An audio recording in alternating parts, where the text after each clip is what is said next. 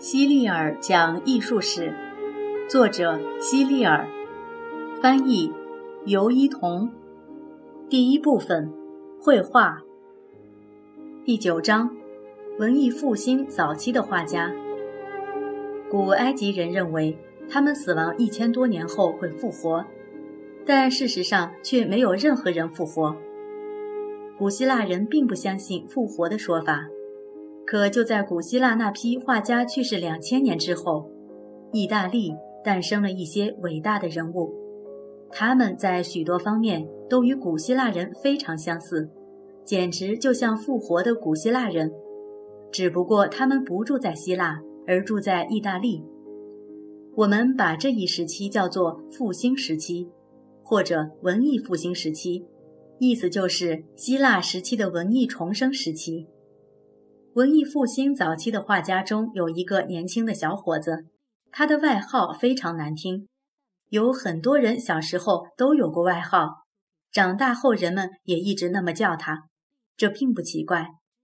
可这个男孩不一样，他后来成了伟大的画家，人们却还是把他那个难听的外号挂在嘴边上，这就有点奇怪了。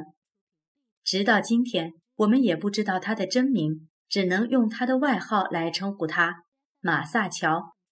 这是个意大利名字，你可能不觉得有多么难听，但他的意思却是肮脏的汤姆。马萨乔穷得要命，也许正因为这样，他才会很脏。他很年轻时就去世了，直到死的时候，他还是脏兮兮的。他活着的时候，几乎没人喜欢他，也没有人喜欢他的画。有人甚至说，马萨乔是被讨厌他的人毒死的。但是他死后，人们改变了对他的看法。许多有名的画家都称赞他的作品，他们甚至专门去那些保存有马萨乔画作的地方研究和临摹他的画。这些画家之所以研究和临摹马萨乔的画，是因为马萨乔成功的实现了一个创举。这是以往任何画家都没有做到的。马萨乔的画看上去很有立体感，从他的画中，你好像看到了一个活生生的场景。我们把这种效果叫做透视。之前的几千年中，画家们一直想达到这种透视效果，但他们的尝试都失败了。因此，文艺复兴时期的画家都很想弄清楚。马萨乔是怎样做到的？马萨乔有一幅壁画很有名，画的是天使将亚当和夏娃赶出伊甸园的场景。在研究过马萨乔壁画的画家中，有一个叫做弗拉菲利普利皮的修道士。菲利普不同于其他的修道士画家，他是一个好画家，却不是一个好修道士。据说他过够了修道士的苦修生活。从修道院逃走了，在经历了一些历险生涯后，他被一群海盗抓去卖给了别人做奴隶。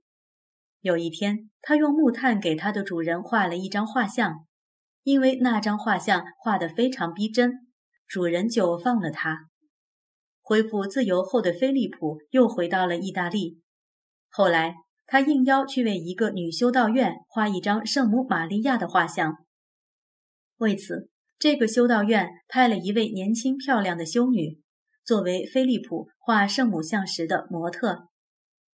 女修道院就是修女们住的地方，而修女们也希望把自己的一生都献给上帝，为上帝服务。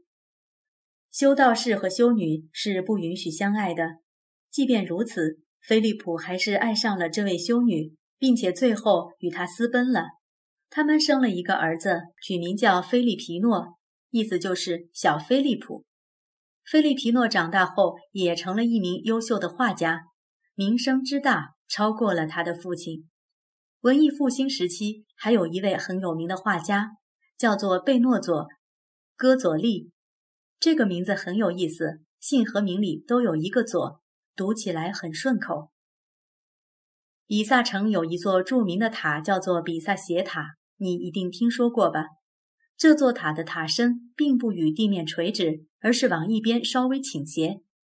除此之外，比萨城里还有一块神奇的墓地。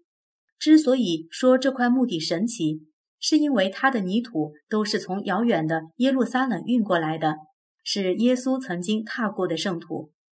当时为了建设这块墓地，一共运来了五十三艘船的圣土，所以这块墓地就叫做德尔坎波圣多明各，意思是圣灵。